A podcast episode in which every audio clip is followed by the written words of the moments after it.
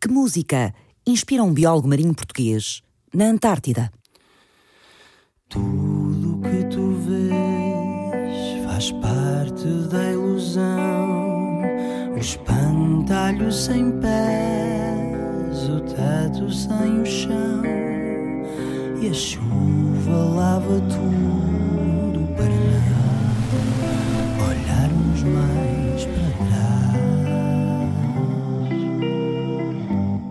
Partir é uma das constantes de vida de José Xavier. Partir e chegar e partir de novo.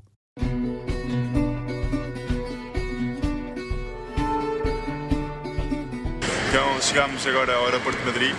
Temos uma viagem no mínimo interessante.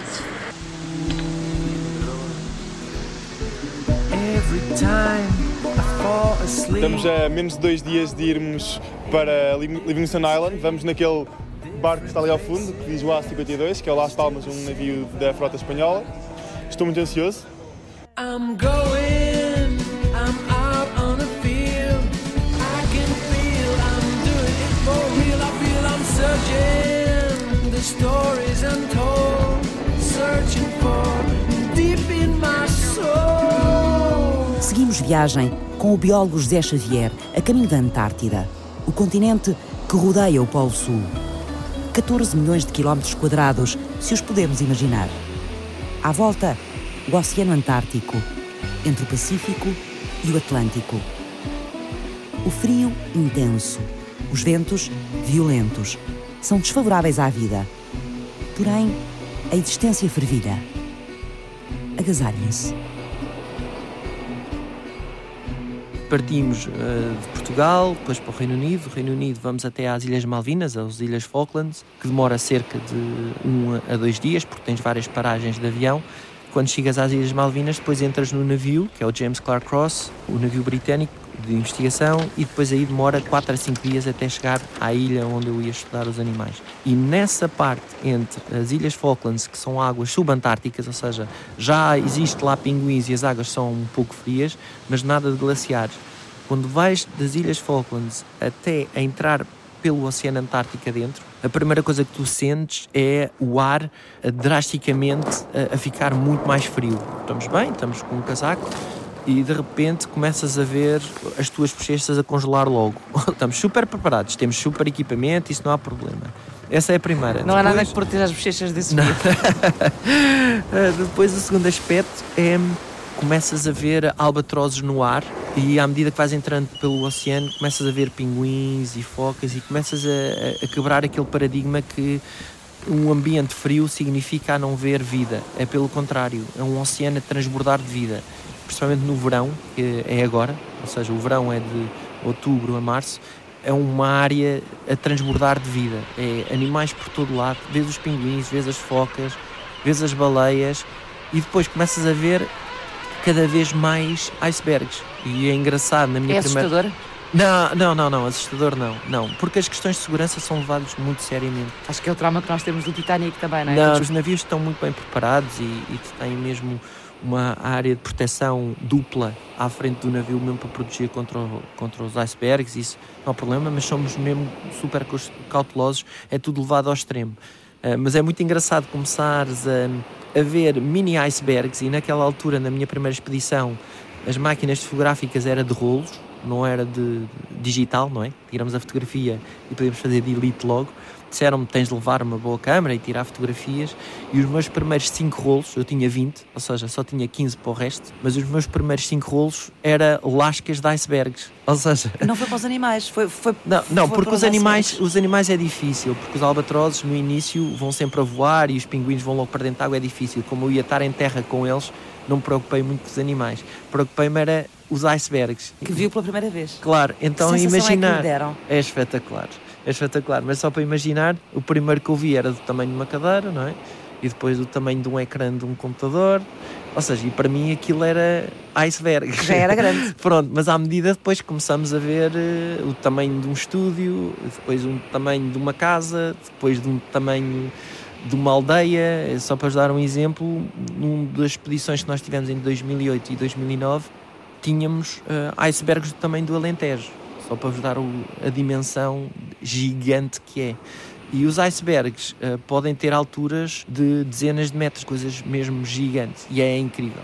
A maneira como nós olhamos para a Antártida vai crescendo à medida que lá chegas, por mais livros que nós tenhamos lido e a experiência. E imagens que tínhamos visto, não é? Sim, sim, sim. É diferente experienciar. Uma das coisas que eu agradeci era, se Sim. calhar na introdução, Sim. só dizer que nessa altura eu vou estar na Antártida. Sim, Ou seja, isso eu José não sei. está cá, Sim, não. vou estar lá mesmo. O biólogo marinho português acaba de partir para a sua nona expedição à Antártida. Olá, eu chamo José Xavier, estou na Universidade de Coimbra e na British Antarctic Survey e trabalho na Antártida e tento perceber como é que os animais se adaptam às alterações climáticas e perceber de que maneira a ciência que faço podem ser aplicado a leis e a política. Vai lá ficar até ao final de fevereiro. A expedição integra duas dezenas de cientistas que, durante mais de um mês, vão trabalhar nas Ilhas Orcades do Sul, onde foi criada a primeira base permanente da Antártida, sob a administração argentina. Aqui deve estar agora já a zero, menos 5 graus negativos.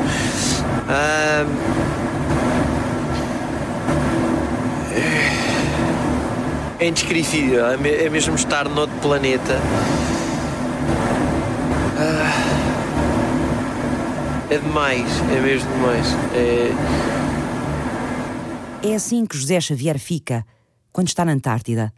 Sem palavras. Cientista? Na Antártida, José.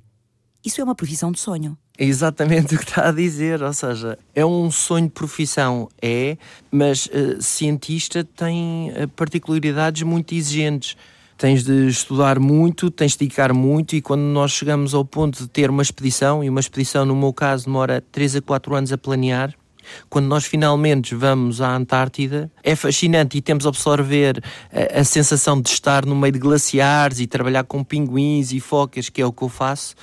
Mas quando estás lá, estás a trabalhar quase 24 horas por dia. Se não estás a trabalhar, estás a dormir Numa expedição, o tempo é todo aproveitado? todo, porque aparece, por exemplo, uma tempestade, atrasa-te logo tudo. E os custos são tão grandes ao nível diariamente, para gerir só o navio por dia é à volta de 100 a 150 mil euros, tudo é definido à hora. Então, acumular os custos com o tempo disponível para estares lá é tudo maximizado, então a pressão é muito grande. O biólogo português também já viajou para o Ártico, no Polo Norte, mas grande parte do seu trabalho de investigação é feito na Antártida há quase 20 anos. Neste lugar, a ciência é internacional e multidisciplinar. Trabalham-se os assuntos que interessam a todos, ao planeta inteiro. Ou seja, não é relevante só a mim, a ti ou a Portugal, não, é o planeta inteiro. É um trabalho de equipa. É um trabalho de equipa e muito internacional. Eu e as equipas que nós trabalhamos estamos à volta de 15 a 20 eh, equipas de- do mundo inteiro. E sempre abordar questões que têm importância para o mundo inteiro. E o que é que o José Xavier está a fazer na Antártida desta vez? Nós vamos para uma área para este, eh, nas Ilhas Orcadas do Sul, que fica mesmo ao lado da Península Antártica. Vamos estudar a cadeia alimentar, mas ao nível de contaminantes. O arquipélago inacessível das Ilhas Orcades do Sul é uma zona inalterada do planeta Terra.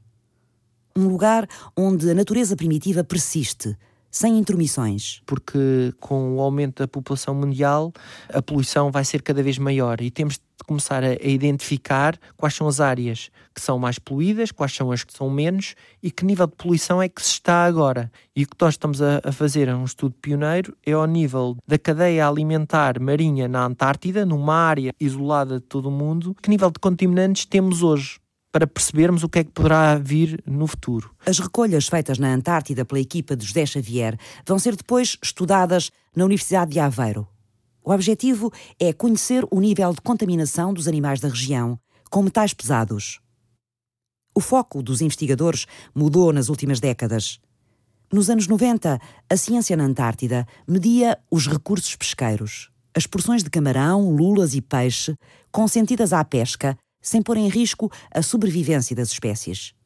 Hoje, o centro das atenções é o impacto das alterações climáticas. com o aquecimento geral do planeta, isso vai afetar como é que os oceanos funcionam. E se as águas estão a aquecer, temos de perceber como é que os animais se vão, vão adaptar ou não. Outro tema que vai estar muito em voga, que é a acidificação dos oceanos, ou seja, com tanto dióxido de carbono no ar, esse dióxido de carbono é solúvel na água e torna a água mais ácida. Uh, as regiões polares, pelas características das águas, têm tendência a absorver mais esse dióxido de carbono e as águas têm tender a ficar mais ácidas. O sistema climático é composto por cinco subcomponentes. Alfredo Rocha, especialista do clima. Terra gasosa, que é a atmosfera. Terra líquida, água líquida que são sobretudo os oceanos, mas também toda a água líquida na atmosfera, rios, lagos, uh, nuvens, terra sólida, litosfera e terra viva, biosfera. Estes cinco subcomponentes trocam propriedades físicas entre si. Trocam energia, trocam massa, por exemplo, a água evapora dos oceanos e, vai sob forma, e fica sob forma de vapor de água, forma de gás na atmosfera. Uh, uns aquecem-se e arrefecem aos outros. Há uma série de fenómenos de interação muito complexos dentro de cada um destes subsistemas e entre cada um destes subsistemas. A atmosfera é capaz de ser, é, sem dúvida, o subsistema mais nervoso, mais reativo, mais eh, que responde mais depressa a alterações impostas. Assim como a superfície do oceano, ao contrário do oceano profundo, onde as alterações climáticas, se eu fosse medir a temperatura do oceano no fundo do oceano, são alterações mínimas que eu para já tenho registado o que não acontece à superfície. Essas alterações são mais óbvias. E, portanto, são estes mecanismos de interação entre estes subsistemas que fazem o estudo, que tornam o estudo do sistema climático muitíssimo complexo. Por várias razões.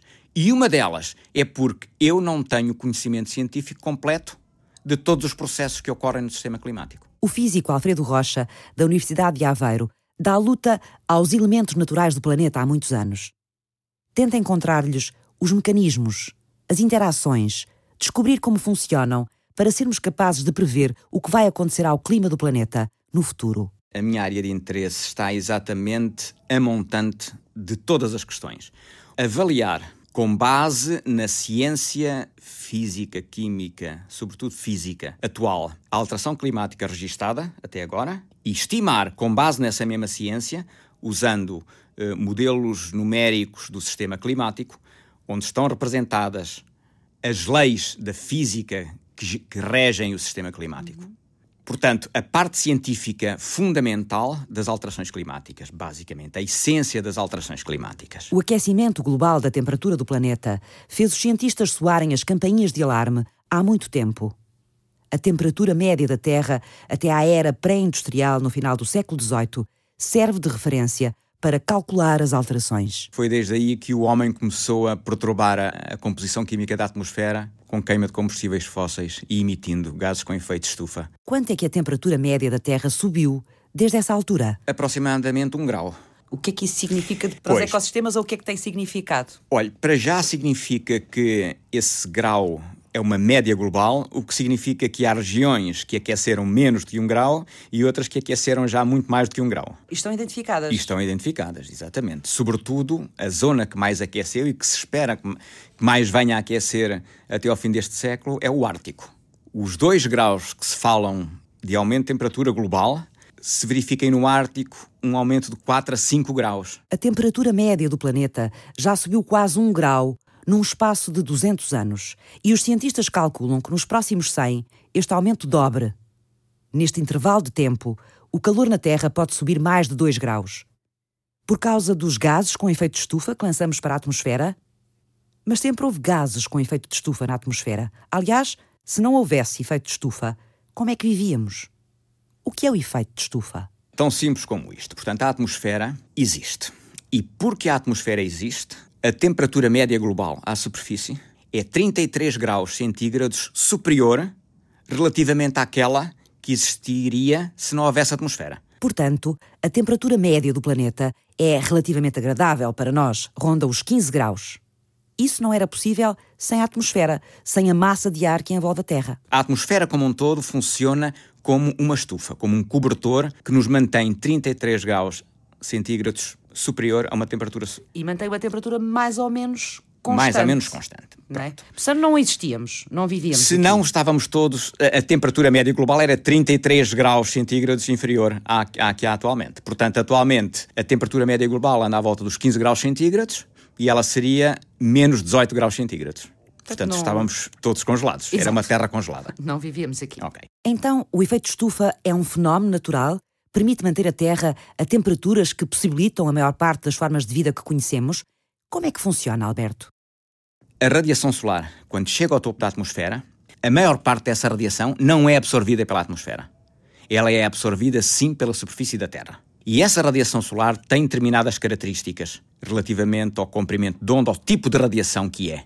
Ela é a grande parte visível pelos nossos olhos e outra grande parte é invisível. Globalmente, a atmosfera deixa passar a maior parte desta energia radiativa solar. E a superfície da Terra, sobretudo os oceanos, é que absorvem praticamente toda essa radiação. Os oceanos vistos do espaço são superfícies negras, portanto absorvem praticamente toda a radiação solar incidente nele. Depois, vamos passar ao passo seguinte, que é todos os corpos emitem radiação eletromagnética. O tipo de radiação que emite depende da sua temperatura. O Sol, a radiação que nos chega do Sol, tem características de acordo com a temperatura que o Sol emite que é aproximadamente 6 mil graus Kelvin. A superfície da Terra emite radiação eletromagnética, mas como está a uma temperatura muito inferior à do Sol, emite radiação invisível, que é radiação infravermelha, sobretudo. E essa radiação, sim, a atmosfera, alguns gases que compõem a atmosfera gostam desse tipo de radiação e absorvem praticamente toda a radiação infravermelha emitida pela superfície da Terra. Vamos falar de calor e deixar a radiação de lado, que é mais fácil. A Terra recebe o calor do Sol, absorve esse calor e depois começa a libertá-lo para a atmosfera. A atmosfera recebe o calor e volta a devolver à Terra uma parte dele. Portanto, a atmosfera funciona como uma espécie de aquecedor do planeta. Ainda bem que a Terra tem um efeito de estufa, senão estávamos todos congelados. E por sua vez, esses próprios gases emitem também radiação infravermelha, do mesmo tipo, porque estão a uma temperatura semelhante à temperatura da superfície da Terra, Sim. e emitem também radiação infravermelha para cima, para o espaço, e para baixo, em direção à Terra de novo, de onde absorveram. E, portanto, a superfície da Terra, em vez de estar a uma temperatura que é determinada somente pela radiação solar que absorve, é determinada também por um acréscimo de radiação que é emitida pela atmosfera para baixo. Quando alteramos a quantidade destes gases com efeito de estufa na atmosfera, vamos aumentar a temperatura do nosso cobertor. O que nós estamos a fazer é a intensificar esse efeito de estufa, alterando a composição química da atmosfera, injetando para a atmosfera mais gases com efeito de estufa, para além daqueles que a própria natureza emite e consome. Uhum. E é isso que nós estamos a fazer. Portanto, estamos mais a... gases com efeito de estufa lá em cima, mais radiação a vir para baixo. Exatamente. Portanto, isso faz aumentar a terra, Exato. o calor A- da a terra ou a temperatura da da, terra da- mais do que o que devia. Exatamente. É basicamente É isso. basicamente. Quais são esses gases malandros? O gás com maior efeito de estufa... Malandros e não, porque já Exatamente. percebi que eles também são bons e a gente precisa deles lá. Exatamente. O gás responsável por 70% do efeito de estufa não depende praticamente de nós, que é o vapor d'água. Esse é o gás mais importante.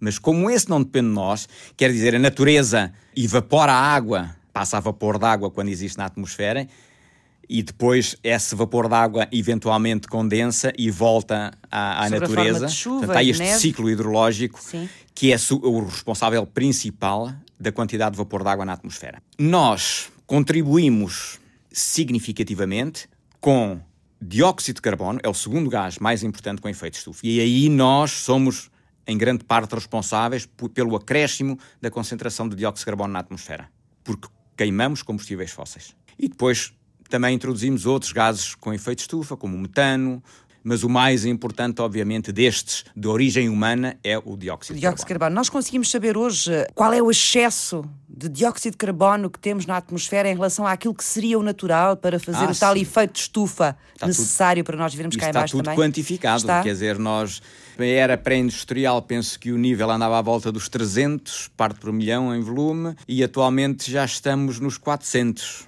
quase. Partos por milhão é, é, uma, é, uma, é uma unidade Sim. para quantificar gases em muito pequenas concentrações na atmosfera. Uhum. 300, 400, portanto, um quarto, já aumentou mais um quarto que aquilo que exatamente. era o valor que tínhamos Exatamente. eh, nessa altura antes da industrialização. No caso da Antártida, que é na área de investigação que me toca mais, podemos lhe chamar o nome que quiserem, mas na área, na minha área de investigação, nós temos claras evidências que nas últimas décadas há áreas da Antártida que estão a aquecer de uma maneira anormal. Há glaciares que estão a desaparecer agora e que já não desapareciam há milhares e milhões de anos atrás. Se olharmos para os factos, as dúvidas são muito poucas. Neste caso da Antártida, temos pelo menos 50, 60 anos ao nível da biologia. Mas se vamos, por exemplo, ao nível do clima, vamos a mais de meio milhão de anos atrás, porque temos os cores de gelo, que são gelos recolhidos a diferentes profundidades, e quando mais profundo, mais para trás no tempo vão, e nós temos evidências que há partes da Antártida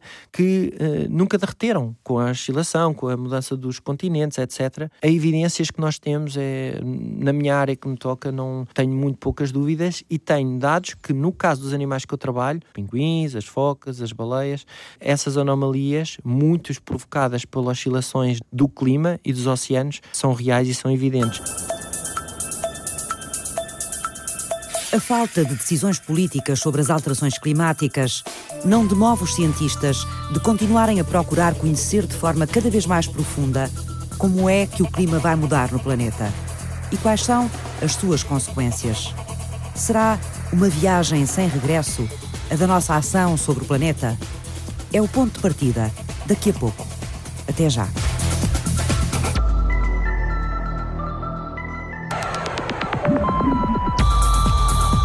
Sempre que estou em Coimbra, vou sempre de bicicleta para a universidade e não me faz confusão aqueles montes e vales. José Xavier reparte o ano entre Coimbra e Cambridge, em Inglaterra. Seis meses lá, seis meses cá. É biólogo marinho e investigador para a Antártida. Viver de perto o problema do aquecimento global fez-lo mudar alguns hábitos de vida. O físico especialista do clima, Alfredo Rocha, também. Eu gosto de andar a pé e, sobretudo, passei a andar muito mais a pé do que de carro ou de moto. tenho muito mais cuidado, obviamente, com deixar luzes acesas, tenho cuidados com o consumo de água em casa, criar menos lixo.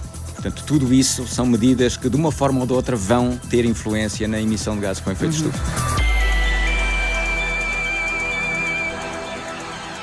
José Xavier estuda o impacto das alterações climáticas na Antártida no oceano que rodeia o continente gelado no Polo Sul. O que é que está a passar ao nível do Oceano Antártico? Quando nós dizemos que está a aquecer, o que nós queremos é ter evidências. A ciência é baseada em evidências. Então verificamos que a Península Antártica realmente é a área ao nível do oceano que está a aquecer mais. Mas isso já se sabia. Mas o mais importante é que projetamos para daqui a várias décadas o que é que vai acontecer daquilo que nós já conhecemos nas últimas décadas, prever e desenvolver modelos o que é que vai acontecer no futuro. E aí é que foi muito interessante, é que nós identificamos que a Península Antártica vai ser não só a área que vai estar a aquecer mais, mas tudo o que é zonas costeiras à volta da Antártida, e a Antártida é o tamanho da Europa, é gigante, todas elas vão sofrer grandes zonas de stress. O que é que o aquecimento das zonas costeiras vai provocar na Antártida? Os glaciares estão-se a desprender do continente continuamente, vão-se acelerar e vão quebrar mais. O gelo que está em terra vai deslizar, vai acelerar para dentro da água mais. O nível das águas do mar a massa podem vir a aumentar. Vai aumentar, a massa yeah. aguas aumenta. Ou é? seja, é isso que estamos a prever. No Ártico já sabíamos uh, muito sobre a Groenlândia. Na Antártida julgámos que ainda estávamos uh, ainda bastante conservadores, mas uh, este estudo que saiu agora, em 2015, está a prever que isso vai se estender à volta da Antártida, ou seja, vai haver ao nível físico, ou seja, nem estamos a falar dos nossos pinguins e das focas das lulas, só ao nível físico já vemos grandes anomalias que possivelmente pode afetar uh, depois toda a cadeia alimentar, porque se vai afetar o gelo, vai afetar as próprias correntes, vai afetar a quantidade de algas. Claro, a quantidade de algas vai afetar o quanto camarão existe e assim sucessivamente. Uhum. O português faz parte da equipa de peritos das Nações Unidas para a Antártida e preocupa-se sobretudo com a cadeia alimentar. Há cinco anos que José Xavier estuda a dieta das várias espécies de pinguins na região polar. A primeira expedição foi em 2011, 2012, em que fomos a trabalhar com pinguins. Estávamos a trabalhar como é que duas espécies de pinguins competem por comida nesta área que está a aquecer mais no planeta, uma das áreas marinhas. Que... Vou fazer a pergunta, porquê é que isso é Sim, é importante? É muito importante porque os pinguins estão habituados ao frio. Se o planeta está a aquecer, queremos perceber como é que eles se vão adaptar. E o mais engraçado é, uh, porque é que haver duas, duas espécies de pinguins? É que há uma que está-se a dar bem com as alterações climáticas. Com o aquecimento global, esta espécie está-se a expandir para sul porque à medida que aquece vai se expandindo mais para sul. Portanto, está a adaptar-se. Se está a adaptar-se e está-se a dar bem. E há outra espécie que está-se a dar mal. Já está a sul e então tens a ver uma nova espécie a ocupar o seu habitat. E o que nós queremos perceber é o que é que promove essa espécie estar-se a expandir e como é que eles vão estar a competir por comida. Imagine, vamos pensar na nossa casa em que todos os dias nós fazemos a refeição sempre para quatro pessoas. E de repente, em vez de teres quatro, começa a aparecer seis, oito, dez. Ou seja, mas a quantidade de comida é igual. A tua casa mantém sempre quatro refeições. E é isso que está a acontecer na Antártida. E que respostas encontraram, José? As duas espécies estavam a comer exatamente a mesma coisa, o camarão do Antártico, e estavam a comer dos mesmos tamanhos. Isso para nós é muito surpreendente, porque o pessoal todo continua a ir à sua casa e vão todos comer do mesmo prato. Eu julgaria que, por exemplo, uns vão comer só a sobremesa, outros comiam só a salada, porque no mar os animais vivem a diferentes profundidades. Eu julgava que para evitar competição, uma das espécies começava a ocupar um nicho diferente, uma área diferente do oceano, ir a águas mais profundas ou mais longe, e nada disso passou. Neste Então- caso, não. Neste caso, não. eles estão a repartir o prato principal. Neste caso, a quantidade naquele ano que nós estávamos, parece é que havia comida para todos. Ou seja, cozinharam tanto para toda Na a prática, gente. os pinguins de barbicha que lá estavam não estavam a usar toda a capacidade alimentar que tinham. Sim, Muito bem. mas há um problema, é só que é? o camarão do Antártico está a declinar nos últimos 40 anos e, ou seja, este problema vai se agravar. Como é que se estuda a dieta dos pinguins? Através das suas fezes, não precisamos tocar nos animais. Recolhemos através de penas, agora já temos análises químicas que nos dizem, a técnica chama-se de isótopos estáveis, que através de isótopos estáveis nós podemos recolher eh, informação do que é que comiam, em que habitat é que estes animais habitam, ou seja, o que é que comem, porque é através do carbono, as nossas moléculas dizem aquilo que nós comemos e também dizem a que nível trófico os pinguins estavam a comer, ou seja, se estão a comer baleias ou se estão é a comer nível algas. tró- Ah, nível ok. trófico é Sim. temos uma cadeia alimentar, as algas estão a Exatamente. nível mais baixo e Sim, temos sim, as sim, baleias no nível mais alto. Então nós podemos perceber se eles andam a comer algas ou peixes ou baleias. Então o que nós estamos a ver era como é que as duas espécies estavam a alimentar-se, se estavam a comer pela mesma coisa ou não. Como é que chega tão perto dos pinguins? Os animais na Antártida não têm medo de nós. Não? Não, então podemos estar mesmo junto ao lado deles e eles estão a olhar para nós e nós a olhar para eles. Não há problema. Quais são as regras e qual é a preparação para se viver na Antártida? O principal é o respeito pelo meio ambiente. É uma parte do planeta que pertence a todos. Tudo o que levarmos para a Antártida, literalmente trazemos de volta. O segundo aspecto é que tiramos um- uma panóplia de cursos, desde primeiros socorros. Por exemplo, na minha primeira expedição tivemos de ser dentistas, porque não temos um médico na base científica onde nós estávamos, então tivemos de fazer um dolitá e ver quem é que seria dentista naquele dia. Nós tivemos, mas Tiveram caso investigadores com problemas de dentes, é? de houve, dentes? houve, houve um, houve um que, aliás, até ficou, virou obsesso, então ele ainda, ainda teve de ir às Ilhas Malvinas e depois voltar depois. É preciso saber viver em solidão, ter resistência ao isolamento? Claro. Sim, sim, sim. Primeiro é preciso gostar muito. Não fazer confusão, estar longe de tudo. Ah, Lá não há cinemas, não há bares, não há supermercados. O nosso supermercado é uma parte da base que podes ir lá e podes comer o que tu quiseres. Por exemplo, é engraçado, quando voltei, ah, o meu grande problema era sair de casa. Era onde- o que é que eu preciso? Porque eu não fechava a chave para nada. Na Antártida estás longe de tudo, não há ladrões, não há nada, não há insegurança. Então era o que é que eu preciso? Preciso da carteira, das chaves, do telemóvel. Ou seja, houve uma série de rotinas Mecanismos que foram de mecanismos que estavam interiorizados, que todos nós temos, não é? E que desapareceram nesse, nessa sua experiência de Uhum. Claro. vida. Mas tudo isso, o principal, é que tornou-se uma experiência de vida que leva-me a estar muito mais aberto a, a lidar com problemas pequenos eh, diários. Que pequenos problemas. Por exemplo, hoje perdi o comboio e não. Não, foi qual é a Não solução. foi o fim do mundo. Não, é prever qual é a solução, qual é o plano B. Ok, vamos com calma, posso ir um bocadinho mais atrasado, Eduardo não se vai preocupar. e, e não entrar em stress. Quer dizer, na Antártida eh, somos muito a pensar assim. Há dias que, por exemplo, tens um colega que vês que aquilo que hoje, hoje está um dia não, damos um bocadinho mais espaço e à tarde já está tudo bem. José Xavier está de novo na Antártida. Viajou no início de janeiro e só regressa no final de fevereiro. Desta vez, para descobrir até que ponto a cadeia alimentar na região polar está contaminada por metais pesados, depois de terem sido descobertos nos albatrozes, níveis de mercúrio elevados. Os albatrossos que já têm podem chegar aos 60, 70 anos de idade. Estão a alimentar-se de animais que podem ter uma idade muito avançada, que também acumulam mercúrio ao longo da sua vida. Então, leva-nos a, a supor é o que é que se passa ao nível de níveis tróficos mais baixos, ao nível das lulas, dos peixes, das algas, do camarão, que níveis de contaminantes existem para perceber que mecanismos é que existem de acumulação não só de mercúrio, mas de outros metais pesados ao longo da cadeia alimentar. Da cadeia alimentar. E é esses animais que vão estudar agora? É. Um lugar onde a natureza se mantém primitiva. A Antártida. Mas pergunta-se por quanto tempo?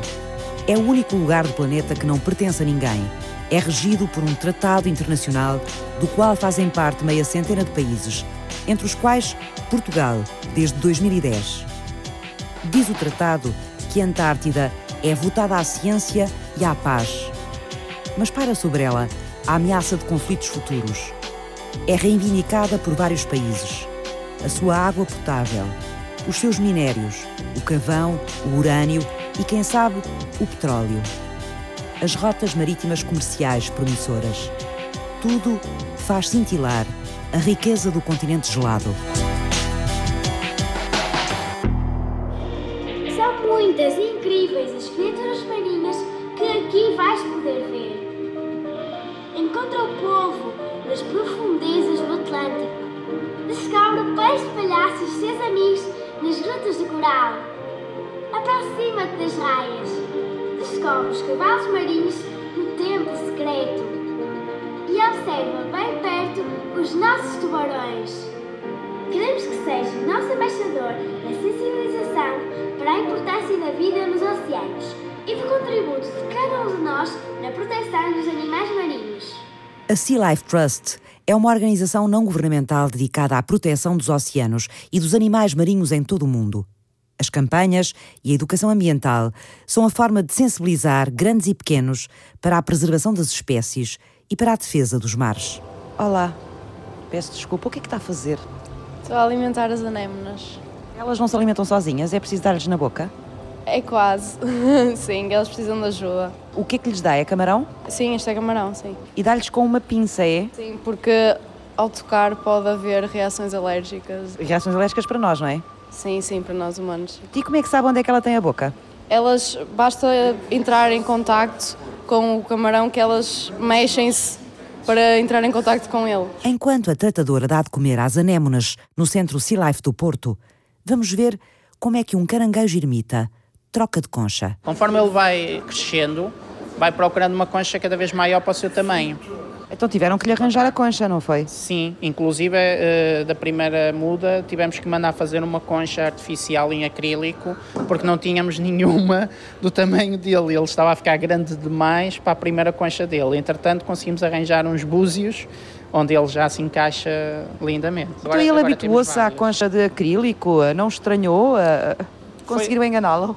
Foi só a primeira fase. No fundo, o que ele procura é um, um receptáculo. Não há nenhuma ligação uh, orgânica à concha. Uh, a concha funciona como um casaco, digamos assim. Rui Ferreira dirige o Sea Life do Porto e mostra-me como é que a visita ao centro vai passando as mensagens de preservação e afeto pelos animais marinhos. Que grande tartaruga! Essa é a nossa tartaruga verde. Um, esta tartaruga também é um exemplo do nosso cuidado no salvamento dos animais. Foi... Porquê? Tem uma história esta tartaruga? História. Qual é a história dela? Ela está connosco há três anos, sensivelmente. Foi eh, capturada por pescadores no Mediterrâneo, na costa espanhola. Ficou presa nas redes com algumas lesões eh, e não conseguia nadar, eh, nas, enfrentar as correntes e as marés. Os nossos colegas do Sea Life em Espanha receberam-na, curaram-na e depois veio para Portugal para ter um aquário com um espaço maior. Precisava de uma casa, não é? Exatamente. Chegamos à mensagem mais importante desta visita. Começa aqui no espelho. Espelho meu, espelho meu, qual é o mais temido de todos? É o ser humano, porque é o único super predador capaz de caçar outras espécies de forma tão eficaz que ultrapassa qualquer outro predador, seja um tubarão em alto mar, seja um leão em terra. Nós somos o principal predador e é isso que temos que começar a, a perceber como é que nos comportamos. E depois temos aqui uma série de quadros, não é? Quadros. Onde estão uh, muitos dos objetos que vão parar ao mar. Exatamente. Criamos aqui estes quadros com os objetos para dar uma sensação 3D mais palpável. Uma simples rede de pesca, por exemplo, pode demorar até 600 anos para se decompor. No mar, se lá mar. ficar. Exatamente. Como ficam muitas que são recolhidas pelos mergulhadores também nas ações de, que são feitas em alto mar. Plásticos também. Uma garrafa de plástico Uh, pode durar até 450 anos em alto mar para se decompor. Pois não é só a decomposição, é depois também o impacto que tem sobre os animais, não é? Temos aqui uma foca completamente presa dentro de uma dessas redes que ficam no mar. Exatamente, uh, trava-lhe os movimentos uh, e acabam por falecer porque não se conseguem alimentar, não conseguem nadar e acabam por não resistir. Esta é a grande campanha que vocês têm aqui no Sea Life, é a grande mensagem, digamos assim, não é? Sim, esta é a parte que é realmente mais visível e que nós, enquanto seres humanos, temos que perceber que somos responsáveis pelo planeta e apenas estamos. foi-nos emprestado. Portanto, enquanto estamos vivos, eh, estamos a usar o planeta Terra como um empréstimo. Nós temos que o devolver às gerações futuras. Como é que estamos de futuro? O que é que a última Cimeira do Clima, em Paris, trouxe de novo? O objetivo principal, obviamente, era conseguir um acordo que controlasse as emissões de gases com efeito estufa, de modo a não ultrapassarmos um aumento de 2 graus centígrados até ao ano 2100. Esse era o objetivo principal. Alfredo Rocha, especialista do clima. E 2 graus porquê? O que é que se teme se a temperatura subir mais do que 2 graus centígrados? Um aumento da temperatura global acima desse valor cause danos irreversíveis em alguns ecossistemas. O que é que foi alcançado? Foi alcançado um entendimento entre os países que supostamente levam a controle de emissões de gás com efeito de estufa que não ultrapassam esse valor. Mas esse entendimento peca por ausência de metas concretas e mecanismos de controle.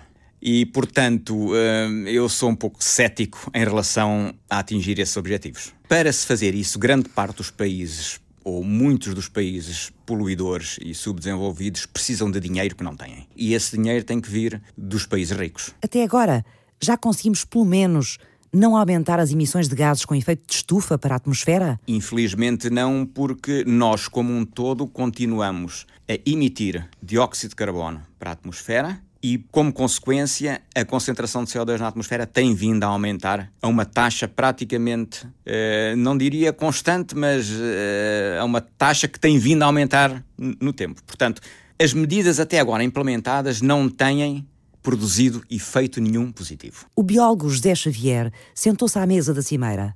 Sabe que as conclusões foram poucas e que os impactos climáticos não esperam pelos políticos mas mantém a esperança. Ao nível político, percebem que para o bem da humanidade é preciso fazer algo mais. Isto é um passo embrionário, ou seja, há uma concordância de que é preciso quer os países envolvidos, quer os países em desenvolvimento, contribuírem para ter menos impacto no, planeta, o que estamos para ver era que este bem-estar político atual eh, é preciso, se calhar, em 2020 ter medidas uh, mais, uh, mais reforçadas para certificar que realmente os países vão fazer isto. Mas há uma coisa muito importante, Guarda, é que um, até agora havia logo crispação no início. Esta, se calhar, é a primeira vez em que estamos todos sentados na mesma mesa, em que todos disseram realmente é preciso fazer alguma coisa. Sentiu isso?